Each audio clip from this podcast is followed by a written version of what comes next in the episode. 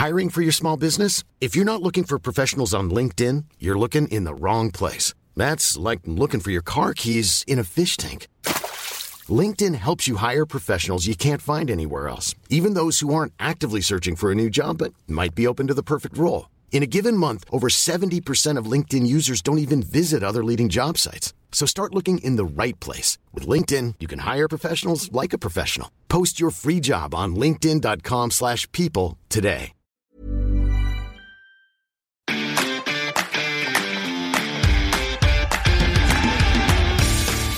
Geispod, der FC-Podcast des Geistblog Köln.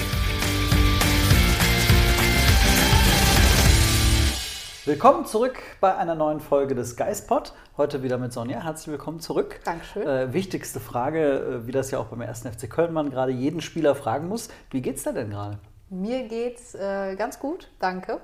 Ich weiß, worauf du anspielst. Der Geistpod ist letzte Woche leider ausgefallen, hat ausfallen müssen, weil es mich erwischt hat. Aber mal so richtig. Aber mal so richtig. Ich war acht Tage raus und acht Tage habe ich auch relativ wenig über den 1. FC Köln mitbekommen, was mir heute zugutekommt, denn ich kann dir ganz viele tolle, dumme Fragen stellen. Wunderbar. Okay, gut. Frage Nummer eins. Ich weiß, dass der 1. FC Köln 0 zu 0 in Berlin gespielt hat. So viel kann ich schon mal vorwegnehmen. Wunderbar. Wie Hervorragend. war es an der alten Försterei? Gar nicht so kalt, wie ich befürchtet hatte. Mhm. Das war, glaube ich, die äh, beste Neuigkeit, denn ich erinnere mich ans letzte Mal, da habe ich mir den Allerwertesten aber mal so richtig abgefroren. Und das war ein Monat später. Das war, glaube ich, äh, ja, irgendwann Anfang April. Anfang April, glaube ich, ja. Ja, und da war es nochmal richtig schweinekalt. Und ich erinnere mich, dass du ähnlich wie bei Hoffenheim relativ viel rumgejammert hast. Du würdest nie wieder an die alte Försterei fahren, weil du da nicht so viele gute Erfahrungen gemacht hast. Nach Mainz willst du, glaube ich, auch nicht mehr. Das habe ich mir auch schon notiert, dass ich diese Auswärtsfahrten machen darf. Oder, Oder Josef. Josef. Genau. Ähm, aber jetzt war das. Augsburg will ich übrigens auch nicht mehr. Augsburg willst du auch. Aber das macht ja auch Josef Wo jetzt. willst du denn überhaupt noch hinfahren? Leverkusen, Ja. Dortmund, Gladbach. Klar, du Rosinenpicker. Ja, richtig, genau. Ja. aber diesmal war es doch gar nicht so schlimm, oder? Nee, also ich muss ja auch sagen, ich bin gerne an der alten Försterei, weil es eine geile Stimmung ist, weil es ein geiles Stadion ist. Und irgendwie, ach, es ist schon cool da zu sein, muss man schon sagen. Der Club macht vieles richtig und ähm, ja, genau, Thema Neid und so, wissen wir, haben wir schon mal drüber geredet und uns auch ordentlich aufgeregt. Ähm, aber Union ist irgendwie ein Ort, an dem man eigentlich dann doch irgendwie ganz gerne hinfährt. Ich muss allerdings zugeben, den Fußball, den diese Eisernen spielen, den finde ich aber ziemlich schrecklich, muss ich ehrlich sagen. Ja, finde ich auch. Ich muss dazu sagen, ich hasse es, wenn Union knapp führt, 1-0 oder so, und ab der 85. Minute sind die ja nur an der Eckfahne des Gegners. Und die machen das unfassbar geschickt und wenn es der FC wäre, würde ich es total abfeiern. Aber ich finde, es macht einen als Mannschaft des Gegners einfach wahnsinnig. Aber so weit ist es ja gar nicht gekommen am Samstag. Es ist so ein bisschen, irgendwie habe ich das Gefühl, dass Urs Fischer den Peter Stöger Fußball perfektioniert hat. Ähm, also ich will jetzt nicht sagen, dass, der, dass man unter Stöger irgendwie nur hoch und weit auf Modest und dann versuchen in die Räume Ja, dahinter doch, zu starten. schon. Aber schon so ein bisschen. Und ähm, vielleicht, was Stöger gefehlt hat, ist dann vielleicht noch der, der ein oder ein andere Einzelspieler, so Geraldo Becker und Co. Yannick Haberer kann ja auch das ein oder andere. Ähm, und ich würde sagen, Rani Kedira ist auch ein besserer Matthias Lehmann. Äh, Insofern, also ich, ich würde sagen, dass sie es halt geschafft haben, alles irgendwie auf die nächste Stufe zu heben. Aber trotzdem finde ich den Fußball echt nicht schön. Ähm, er ist halt brutal.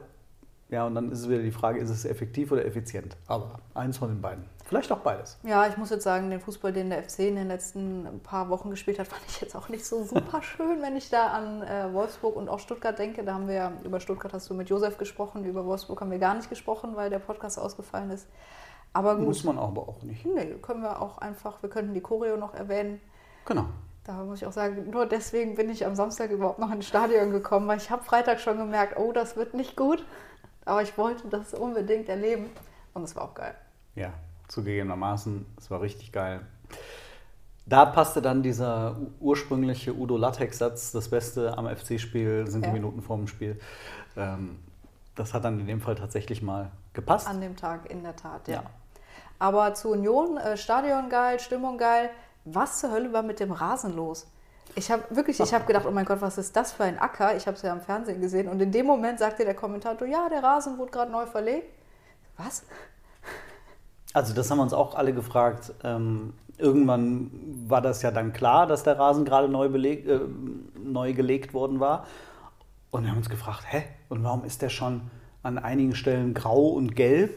Ähm, und warum reißt da alle paar Meter irgendwie ein Riesenloch aus dem, äh, aus dem Acker? Aber klar, das war natürlich der Grund, wenn du irgendwie zwei Tage vorher versuchst, irgendwie das Stadion neu zu berasen oder wie auch immer man dazu sagt, ähm, dann kann das halt passieren, dass das Ding halt 0,0,0 angewachsen ist. Aber wieso legst du zwei Tage vor dem Bundesligaspiel einen neuen Rasen? Das verstehe ich halt ehrlich gesagt auch nicht. Also irgendwie so ein paar Richtlinien. Die DFL reguliert doch sonst alles. Äh, Also da können sie doch irgendwie auch mal sagen, ein Rasen muss äh, mindestens fünf Tage vorher fertig gelegt sein oder irgendwie sowas.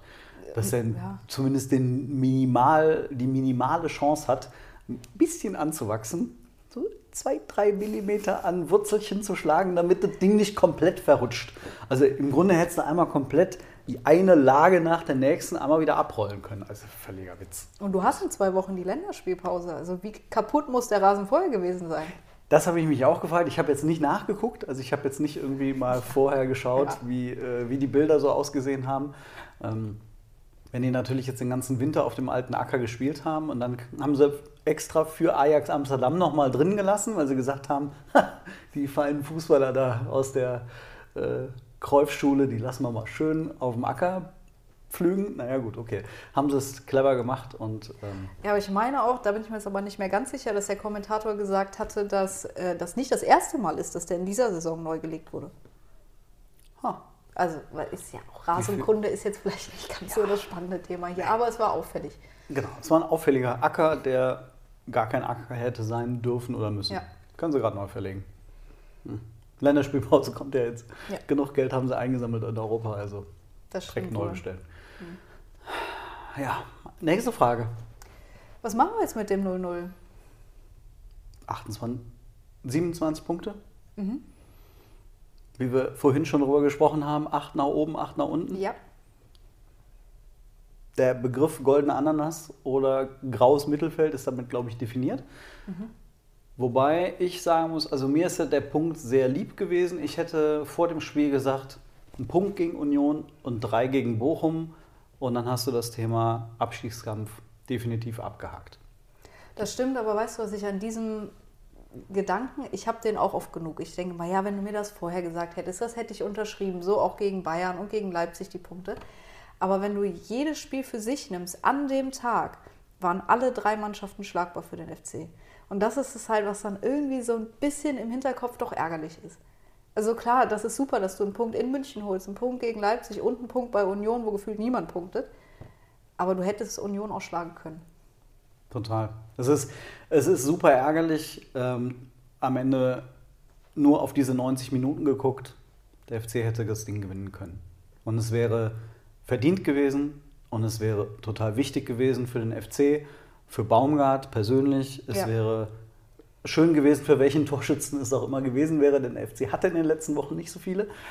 Insofern ähm, klar, aber ich glaube, es war zumindest die richtige Reaktion auf Stuttgart und Wolfsburg, denn es war, wie man so schön sagt, eines der besseren 0 zu 0. Das Es stimmt. war vom FC wirklich ein gutes, verdientes 0 zu 0 mit dem Potenzial zum Sieg. Ich finde auch einfach sehr schön, dass es wirklich mal Torchancen gegeben hat. Und ich, wenn ich zurückdenke an Wolfsburg und Stuttgart, ich habe mir jetzt die Highlights für diesen Podcast nicht nochmal angeguckt, aber ich erinnere mich da wirklich an keine gute Chance, die der FC in den beiden Spielen hatten. Wolfsburg würde ich noch sagen, die eine Chance, wo Tigges nicht abgeschlossen hat, nicht sofort, und Selke ganz kurz vor Schluss, als er frei Ah ja, vor Castells Mit Lemperle, ja. Genau. Also da würde ich noch sagen, da kann man die zwei Mhm. Chancen noch rausnehmen. Aber wenn du dann siehst, was für wirklich gute Gelegenheiten der FC jetzt gegen Union hatte, Ja. und man muss sagen, gegen Union spielen sich nur ganz wenige Mannschaften viele Torchancen heraus. Aber ähm, Jubicic in der ersten Halbzeit, ich würde den Mhm. Tigges-Schuss in der ersten Halbzeit nicht nehmen. Das ist Strafraum-Eck.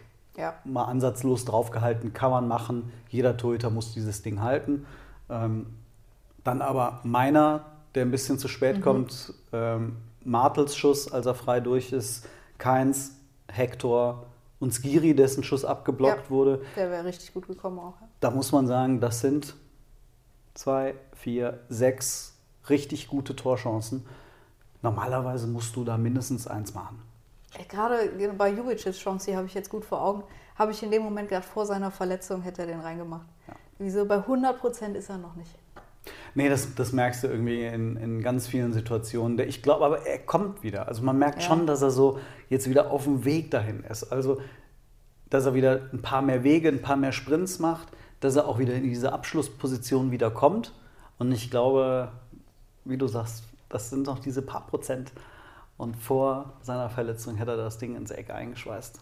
Der trifft den nicht 100% sauber und dann trudelt er da vorbei. Ja, bitter. Ja, damit ist der FC jetzt aber zum fünften Mal in den letzten sechs Spielen ohne eigenes Tor geblieben. Das tut schon weh, oder? Es ist so, irgendwie, ich weiß nicht, wie es dir geht, aber wir sind so von Baumgart ja auch verwöhnt, ne? weil er so einen offensiven Fußball spielen lässt. Und selbst wenn du dann halt mal verlierst, dann verlierst du aber mit einem Tor, das du erzielt hast, oder mit zwei Toren, das, die du erzielt hast. Dann hast du mal Pech, verlierst das Ding 2-3 oder auch mal 1-4, aber du hast irgendwie auf jeden Fall irgendwann mal trotzdem noch ein Tor erzielt. Und das ist so eine Phase jetzt gerade, die ist ganz komisch. Oder aber vielleicht auch die Konsequenz aus dem Kader. Ich weiß nicht, das wäre jetzt eine ganz große Diskussion, um die aufzumachen, aber irgendwie vielleicht nicht ganz so überraschend am Ende. Jetzt muss man aber dazu sagen, dass der FC nur zwei Tore weniger erzielt hat als zum selben Zeitpunkt der letzten Saison. Jetzt, okay, es waren sieben Tore gegen Bremen dabei, das rettet einiges dann nochmal in dieser Art von Statistik. Aber irgendwie fangen sie den Toni-Abgang im Kollektiv ja schon auf, zumindest in der Hinrunde. Aber nicht die Stürmer. Nee. Und das finde ich das Krasse. Also, dass der FC jetzt 700 Minuten ohne Stürmertor ist, ähm, ist halt bemerkenswert dafür, dass du im vergangenen Sommer 1,5 für Tigges und 1,5 für Adamian hingelegt hast. Ähm, du hast dir, glaube ich, einfach eingeredet, dass das alles irgendwie schon funktionieren würde. Und äh, da, das kommt jetzt, glaube ich, ein bisschen einfach als Bumerang zurück. Da war Ja. man, glaube ich, ein bisschen zu blauäugig im letzten Sommer. Da haben wir jetzt auch schon irgendwie, weiß nicht, 35.000 Mal drüber geredet. Ähm, und schön ist es wirklich, dass natürlich diese zweite Reihe, und das war beim FC, glaube ich, lange nicht der Fall, dass halt wirklich die zweite Reihe das mal aufhängt. Also die zweite Reihe quasi, so Ja, die im Offensiven Mittelfeld. im Mittelfeld. Und das ist schön. Ja.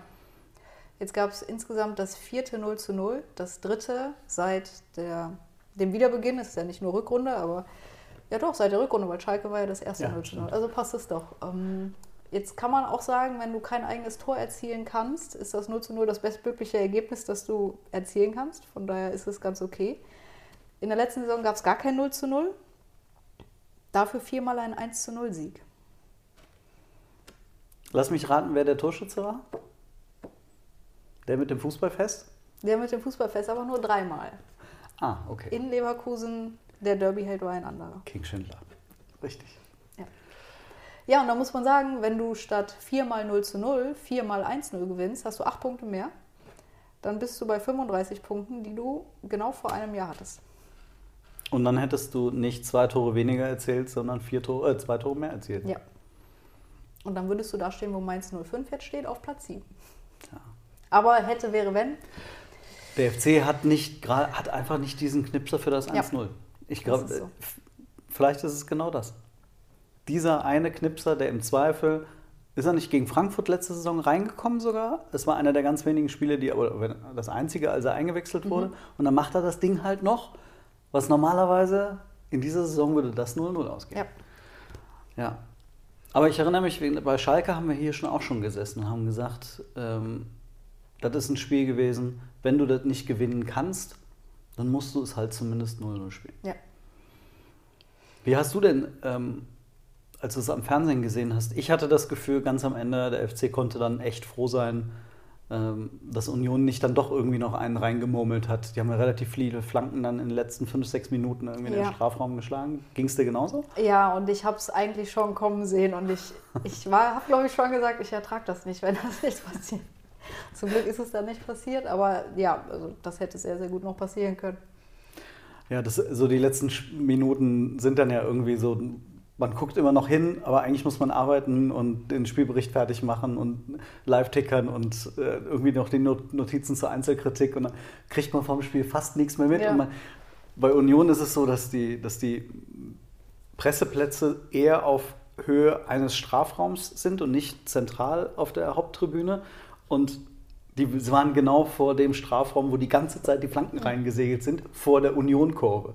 Das heißt, ich habe eigentlich immer nur so quasi Hör, gucken nach Hören gemacht. So, wenn es gerade wieder lauter wurde, kurzer, kurzer Puls einmal hoch, einmal wieder runter. Ah, okay, ist wieder geklärt. Ja, ich kenne das sehr gut, was du beschreibst, wenn man irgendwas am Tippen ist und eigentlich dann nur wieder aufs Spiel guckt, wenn die Kulisse irgendwie lauter wird. Und, ja, sonst muss man ja auch nicht unbedingt hochgucken. Nee, genau. Ja, wer hat dir denn besonders gut gefallen? Hübers. Ähm, ich fand das Zusammenspiel nach den ersten paar Minuten hat es mit der Innenverteidigung, ähm, das hat noch nicht so ganz gut funktioniert. Chabot hatte erstaunlicherweise ein, zwei Kopfballduelle gegen Behrens verloren. Gut, der ist jetzt auch nicht klein. Ähm, Er ist, glaube ich, der beste Kopfballspieler der Liga oder der beste Stürmer im Kopfballspiel der Liga. Ja. das hat man auf jeden Fall dann gesehen. Und, aber Hübers hat genau solche Momente total gut verteidigt, also quasi den Platz dann dahinter. Ich hatte das Gefühl, das war irgendwie dann relativ gut abgestimmt, sodass so Union mit gerade dieser Stärke relativ selten zum Tragen gekommen ist. Ähm, ich würde liebend gerne Linton Meiner Flanken beibringen, denn ansonsten fand ich den richtig gut. Aber jedes Mal, wenn er versucht hat, den Ball in den Strafraum zu bringen, musste ich an mich halten. Das ist, er macht so wenig aus seinen, aus seinen Möglichkeiten in, in solchen Momenten. Und ich finde, er ist richtig, also er ist ein paar Mal wirklich gut in Position gekommen und naja. Ich denke mir bei Linden einfach immer, wenn er das noch könnte oder wenn er das noch könnte, aber dann würde er nicht beim FC spielen. Das ist halt leider so. Ja, das stimmt. Wer hat dir am besten gefallen? Erik Martel tatsächlich. Den fand ich richtig gut. Ich glaube, da hat er die richtige Reaktion gezeigt auf eine Woche vorher, als Baumgart ihn 90 Minuten auf der Bank gelassen hat. Ich glaube auch schweren Herzens auf der Bank gelassen hat, aber er hatte sich in dem Moment halt für einen Sechser entschieden und dann ist es nun mal Skiri. Das ist in dieser Saison, glaube ich, nicht zu ändern. Ähm, aber ich fand ihn richtig gut und ich habe mich gewundert, dass der Geistblock ihm nur eine 3,0 gegeben hat. Oh, okay, dann muss ich meine Einzelkritik nochmal überdenken. Ja, ich hatte tatsächlich, bei den beiden weiß ich, habe ich überlegt, Skiri, Martel, wer hat mir ein bisschen besser gefallen? Wem gebe ich die zweieinhalb, wem gebe ich die drei? Ich glaube, ich aus dem Ja. Kopf habe ich Skiri die zweieinhalb gegeben, ähm, weil ich ihn irgendwie einen Ticken präsenter fand. Aber vielleicht ist das auch manchmal dieses Sechser-Ding. Die Sechser, da muss man wirklich auch ganz häufig einfach hingucken, wie sie sich abseits des Balles verhalten. Weil das halt ganz, ganz wichtig ist. Ähm, und das kriegt man vielleicht häufig dann erst beim zweiten Mal gucken, so richtig Ja. hin. Aber es ist doch schön, auch das belegt nochmal, dass so eine Einzelkritik auch eine sehr subjektive Sache ist und ähm, sich immer unterscheiden kann. Welche Note hättest du ihm denn gegeben? Eine glatte Ja, 2 das ist vielleicht sogar? schwierig zu sagen. Aber es wäre auf jeden Fall eine 2 vor der 3 gewesen. Ob da jetzt noch ein Komma 5 gestanden hätte oder nicht. Okay. Wenn manche geben gar keine halben Noten, dann- wäre es wahrscheinlich die glatte 2 gewesen. So, weiß ich, schwer zu sagen. Schwamm drüber. Aber schön zu sehen, dass der Junge. Ähm, da, da kam gerade irgendwas. Nee, erzähl. Ich wollte eigentlich nur abschließend sagen, ich finde es irgendwie schön, dass bei ihm zu sehen, er ist so ein klassisches Beispiel für so eine Entwicklung Ja, im Laufe einer Saison. das. Wie, wie nervös und wie unsicher er am Anfang war. Äh, Du hast immer so gesehen, dass der richtig krass in den Zweikämpfen sein kann. Ähm, Und ich finde, der kommt immer besser in der Bundesliga an und das ist doch schön zu sehen. Ja, es ist auch seine erste Bundesliga-Saison. Das muss man auch sagen. Ja. So, jetzt bin ich gespannt, was kommt. Nee, ich weiß es wirklich nicht. Okay. Ich, ähm, du, du, kennst mich seit ein paar Jahren. Irgendwann, manchmal ist da kurz das Licht aus. Oder in irgendeinem anderen Zimmer geht es an und Ja. du weißt nicht, wo das Zimmer ist. Ja, mit dem Affen und genau. Jetzt äh, Freitagabend, Flutlicht, Bochum. Sau wichtiges Spiel, oder? Das ist so dieses Spiel, bei dem man sagt, man kann sich halt aller großen Sorgen entledigen. Klar, Christian Keller würde jetzt immer noch sagen, wir haben dann auch, hätten auch dann noch keine 40 Punkte. Aber irgendwann ist halt auch der Abstand so groß, dass man das Gefühl haben muss, okay Leute, mit dem Abstand kannst du dir auch vielleicht nochmal nicht andere Saisonziele setzen, aber da musst du über auch mehr nachdenken Ja. als nur auf die 40 zu gucken. Und ich fände, mit einem Sieg gegen Bochum hättest du äh, nach dann 24 Spielen und 30 Punkten. Bochum bleibt dann bei 19. Dann spielt Schalke gegen Dortmund Ja. ähm, und ich weiß jetzt nicht, wo die anderen spielen, aber ich würde sagen, dann hättest du nach dort unten relativ großen Abstand, den du dann auch einfach in der Lage sein musst zu verteidigen. Und das ist natürlich ein Grund, warum du das Spiel unbedingt gewinnen solltest, aber danach musst du nach Dortmund fahren. Das ist gerade nicht ganz so einfach. Also da gewinnt gerade niemand. Und dann ist Länderspielpause. Und dann mit so einem Gefühl in die Länderspielpause zu gehen, wäre schon nicht so schön. Ja, deswegen, also ich glaube, das Gefühl, ob du jetzt dann mit 30 oder 31 Punkten vielleicht irgendwie in die, in die Länderspielpause gehen könntest, ich würde jetzt mal sagen, in Dortmund zu gewinnen, ist wäre eine sehr ambitionierte Zielsetzung. Aber ähm, das wäre schon, glaube ich, total wichtig. Dann kannst du ja auch Mitte März sagen, ähm, dann kannst du wirklich auch mit sehr guten Argumenten an die Kaderplanung beispielsweise Ja. denken. Also das ist halt auch jetzt gerade im Frühjahr echt nicht unwichtig. Länderspielpausen sind, also diese Länderspielpause im März ist immer ein Moment, in dem sich Spieler neu orientieren, Entscheidungen treffen, weil sie frühzeitig wissen wollen, wo sie spielen wollen. Ich glaube, da könnte der FC gegebenenfalls dann auch mit einem guten Gefühl in diese Gespräche gehen. Ja. Wie viel Zeit haben wir noch? Oh, wir reden jetzt so knapp über 20 Minuten. Weil ich habe noch ein paar Sachen mir aufgeschrieben. Ja, Ähm, ich auch, aber ich habe noch nichts davon erzählt. Dann erzähl doch mal was davon. Warum? Soll ich? Ja, bitte. Ich wollte dich nämlich fragen, danach, dass Christian Keller jetzt im Aufsichtsrat der DFL sitzt. Das habe ich mitbekommen. Am Rande. Ob du in kurzen, einfachen Sätzen erklären könntest, was das für den 1. FC Köln bedeutet. Nein. Okidok, nächste Frage. Christian Keller im Doppelpass. Ich, ich, ich kann. Oh, okay, DFL Keller. Ähm, ich ich versuche es ganz kurz, aber du weißt, wenn ich was Ja. versuch, kurz versuche, Ich gehe dann. mir in der Genau, richtig. ähm, du bist ja Kabel, pass auf. So, ähm, also es gab eine Kampfabstimmung äh, zwischen Klaus Filberi von Werder Bremen und Christian Keller.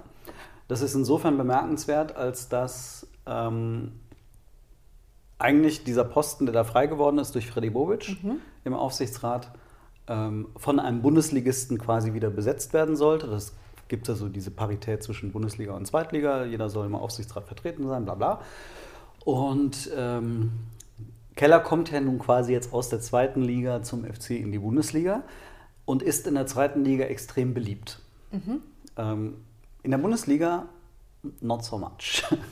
Oder besser gesagt, noch nicht so sehr. So. Jetzt hatte der vor kurzem ein Interview in der FAZ gegeben, in, der er, in dem er, sag mal so, so, sich nicht unbedingt beliebter gemacht hat beim DFL-Establishment. Äh, Klaus Filbri wiederum ist als Bremer quasi der Inbegriff des DFL-Establishments ähm, und wurde unter anderem auch aufgestellt. Erinnerst du dich noch an diesen Begriff Team Marktwert? Ja. Schönen Gruß an Alex Werle. Genau. Diese Kombination gibt es auch noch aus diesen äh, Vereinen.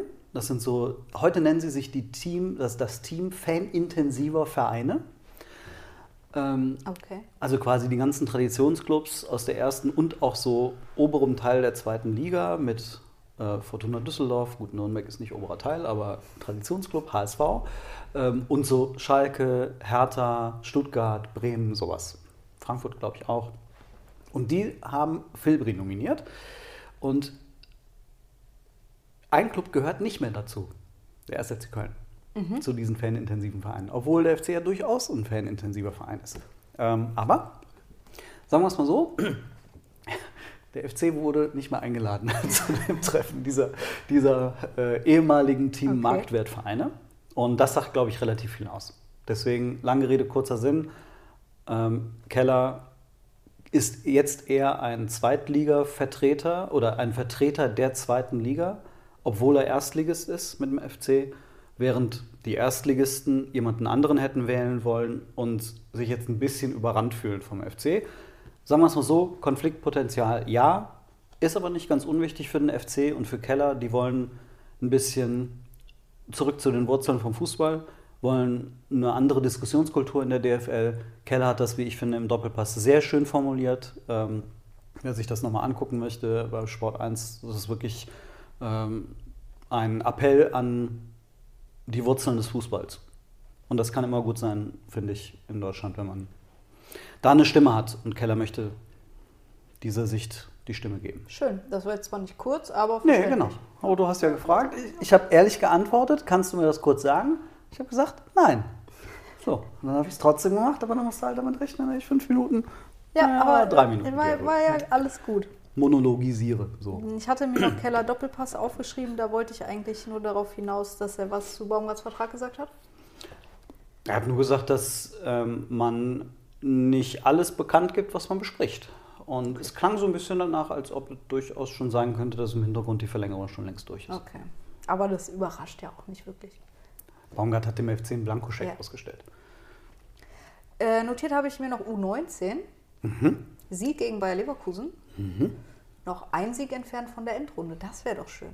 Das ist ein Traum. Ich erinnere mich noch, dass du in deinem oder in unserem Geistport-Jahresrückblick äh, bezogen auf die Wünsche für das nächste Jahr, nächste Jahr gesagt hast, ein Titel für die U19. Wäre das nicht toll? Das wäre toll. Kommt Halbfinale DFB-Pokal ist schon da. Gegen die Hertha. Ja. Ja, und dann, ich hatte richtig, richtig Angst, dass ausgerechnet Leverkusen der U19 Ja. schon wieder den Strich durch die Rechnung macht, durch die Endrunde. Das haben sie vor ein paar Jahren auch schon mal gemacht. Und ähm, naja, jetzt muss der FC in Hilden beim Tabellenletzten antreten, bei allem Respekt. Das muss der FC gewinnen. Und dann ist das äh, Ding mit der Endrunde eingetütet. Und dann geht es entweder gegen Mainz oder Karlsruhe, hast du gesagt? Ja. Es sei denn, das ist ja auch noch eine spannende Sache, der FC würde noch Erster, weil Dortmund gegen Leverkusen, glaube ich, nicht gewinnt. Das könnte ja in der Theorie noch passieren sogar. Darüber habe ich gar nicht nachgedacht. Zwei Punkte sind die vorm FC, ne? Ich glaube ja. Und dann würde es auch härter werden im, der, im Halbfinale. Also Boah. sowohl Pokal als auch Meisterschaft. Ich habe irgendwie im Kopf, also das war dann, äh, ja, stimmt, klar. Ich habe gar nicht mehr drüber nachgedacht, dass äh, der FC ja theoretisch auch noch Erster werden könnte. Weil Ja. Dortmund ja relativ stabil und stark ist. Ja, die Wahrscheinlichkeit ist gering, aber Genau, theoretisch ist das, glaube ich, möglich. Und dann dachte ich, könnte ich auch noch kurz die FC-Frauen erwähnen. Aber wir können es auch lassen. Nee, bitte, gerne. Die sind nur ein Punkt von den Abstiegsplätzen. Ja. Das hat man irgendwie nicht gedacht am Anfang der Saison. Nee, ich weiß nicht, wie du das wahrnimmst, aber ich habe das Gefühl, dass sie sich die Lage immer noch schönreden. Also, die reden nach einem 0 zu 4 gegen Wolfsburg im Pokal, wo sie, das war ein riesengroßer Klassenunterschied. Ich habe das Spiel gesehen und mir war nicht klar, dass, also ja, es ist Wolfsburg, es ist die beste Mannschaft in Deutschland, aber dass der Unterschied so groß ist, hätte ich nicht gedacht. Das ist krass, oder? Also, und der FC hat im Sommer investiert. Es ist ja nicht so, die stehen jetzt schlechter da als in der, in der Ja. vorherigen Saison. Und sie haben wirklich investiert. Ähm, und dann kommen die, die haben jetzt seit sieben Spielen kein Tor geschossen. Die haben seit in sieben Spielen einen, einen Punkt geholt. Das ist mit Verlaub, das ist die Bilanz eines Absteigers. Ja. Und zwar nicht irgendwie knapp. Mit so einer Bilanz steigst du mit Pauken und Trompeten ab. Eigentlich ja. Jetzt geht's nach Potsdam, ja, das Auswärtsspiel. Die haben einen Punkt, die sind praktisch schon abgestiegen. Es sei denn, sie starten jetzt mit einem Sieg gegen den FC, äh, eine Schalke 2.0. Aufholjagd. Ähm, uh, unangenehm, ja.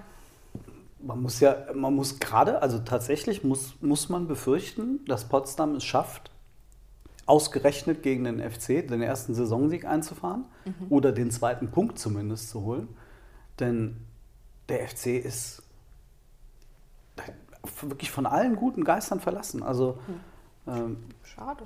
ja, das ist, es ist wirklich schade. Und ähm, da musste ich halt auch äh, dann Trainer äh, Sascha Glass mal hinterfragen. Er hat jetzt gegenüber uns, Daniel Mertens, unserem Frauenreporter, hat er auch gesagt, irgendwie, wir haben seit Wochen im Training nichts verändert. Da muss man sich vielleicht einfach mal nach einigen Wochen des Nichtgewinns fragen, ob man nicht vielleicht mal irgendwann im Training verändern sollte. Denn Ja. offensichtlich das, was man seit Wochen probiert, greift nicht. Naja. Wir werden sehen. Baumgart hat immer so schön gesagt, die Angst vorm Verlieren darf nicht größer sein als die Lust Zu gewinnen. aufs Gewinnen. Ja. Und ich habe gerade das Gefühl, dass die Angst vorm Verlieren bei den Frauen sehr, sehr groß ist. Das passiert aber auch einfach, wenn du so eine Serie hast, glaube Ja. ich. Ja. Was hast du noch auf deinen Karten? Statistiken zu Union. Ich weiß nicht, ob ich jetzt noch über den PPDA-Wert äh, gegen Union sprechen sollte. Hau das doch noch raus, weil ich fand den sehr beachtlich und dann hauen wir uns hier raus. Okay, gut. Ähm, der PPDA-Wert ist ja die, sind ja die Abwehraktionen, also der, der Wert, der zeigt, wie früh eine Mannschaft Ja. presst. Je niedriger der Wert, desto Früher. das Presst. Ja. Und du hast heute Mittag irgendwann gesagt, warum presst denn der FC eigentlich nicht mehr so früh? War das nur gegen Union oder hast du das Nee, mir ist das auch schon gegen Stuttgart und Wolfsburg aufgefallen. erste Viertelstunde? Hm. PPDA-Wert 37,5. Also ist das ein Fehler in der Statistik? Weil das habe ich noch nie gesehen. 37,5 Pässe, bevor der FC überhaupt angefangen hat zu pressen. Ui. Das finde ich, ich finde es einen ganz absurden Wert. Irgendwie, ich weiß nicht, ob da ein Fehler in der Matrix war, weil Der FC nicht nochmal so C? der hat zwischen der 60. und 75. das war die stärkste Phase, da, wo der Baumgart eigentlich immer wechselt und diesmal nicht gewechselt hat, einen PPDA-Wert von 5,3 gehabt. Also, so, da sind die halt komplett vorne drauf gegangen, wie die Bekloppten. Und ähm, plötzlich hast du dann halt auch die Torchancen gehabt. Ich glaube, der FC hatte bei Union in der ersten Halbzeit extrem Muffensausen, dass es nach hinten losgeht. Ich glaube, sobald du in Berlin in Rückstand gerätst, kannst du das Spiel kannst du nach Hause fahren. Kevin Behrens, vierte Minute, Ja. keins Ballverlust in der eigenen Hälfte. Das ist genau das Paradebeispiel, was du gegen Union. Was spreche ich denn jetzt mit? Nee, äh, Was, du gegen Union nicht passieren darf. gegen Union nicht passieren darf. Und äh, wenn du das Ding kriegst in der vierten, hast du das Spiel verloren. Kannst du abpfeifen, Ja. danke, alles Gute. Ähm, Ja. dann beginnt Union ab der fünften Minute schon in die Eckfahne zu dribbeln. So. Ja. Puh, Ansonsten. pff, Aber ist ein guter Punkt und genau das passiert, wenn ich mir nämlich keine Sachen auf die Karten schreibe. So. Äh, Was diese? Auswechsel, ja, dass ich das vergesse. Diese Auswechselgeschichte. Der- Chef Baumgart hat doch immer gesagt, oder alle sagen das, äh, wir gewinnen die Spiele von der Bank. Saß da jemand auf der Bank am Samstag? Ja, ja, in der Tat, in der Tat. Ähm, David Selke saß auf der Bank, der hat aber Schüttelfrost gehabt ähm, und hat sich so den Schal über den Mund gezogen, damit er niemand, niemanden ansteckt. Ich hoffe, er hat niemanden angesteckt. Waren schon genug Leute krank. Ähm, du ja auch. Ähm, aber ansonsten, wer saß noch da? Wer wurde nicht eingewechselt? Kingsley Schindler, Dennis Hussein Basic Dennis Hussein Basic. war lange krank auch vorher. Ja, war lange krank.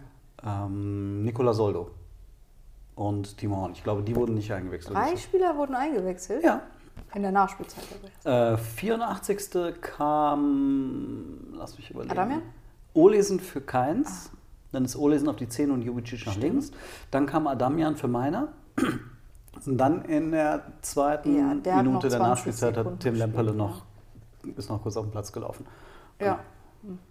Nee, fand ich überraschend, weil normalerweise wechselt Steffen Baumgart ja so in der 60. das erste Mal. Ja. Ja, aber ich glaube, er hatte genau das gespürt, was, was dann nämlich kam, dass die Mannschaft eigentlich echt gut drauf war.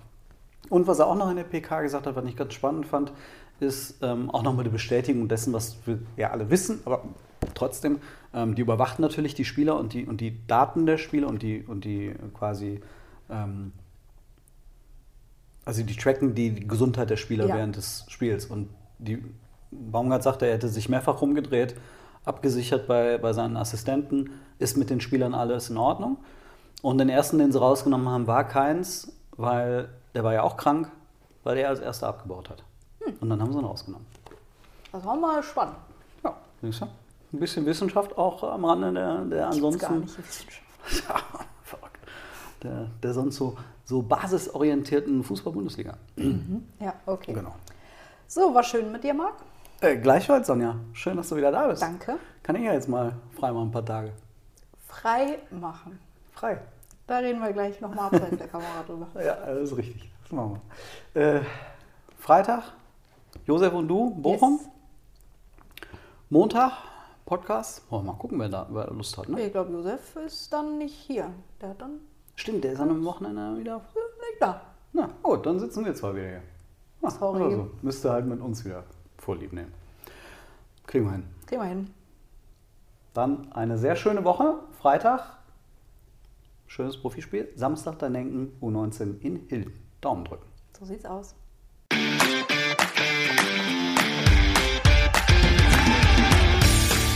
Geispod, der FC-Podcast des Geistblog Köln.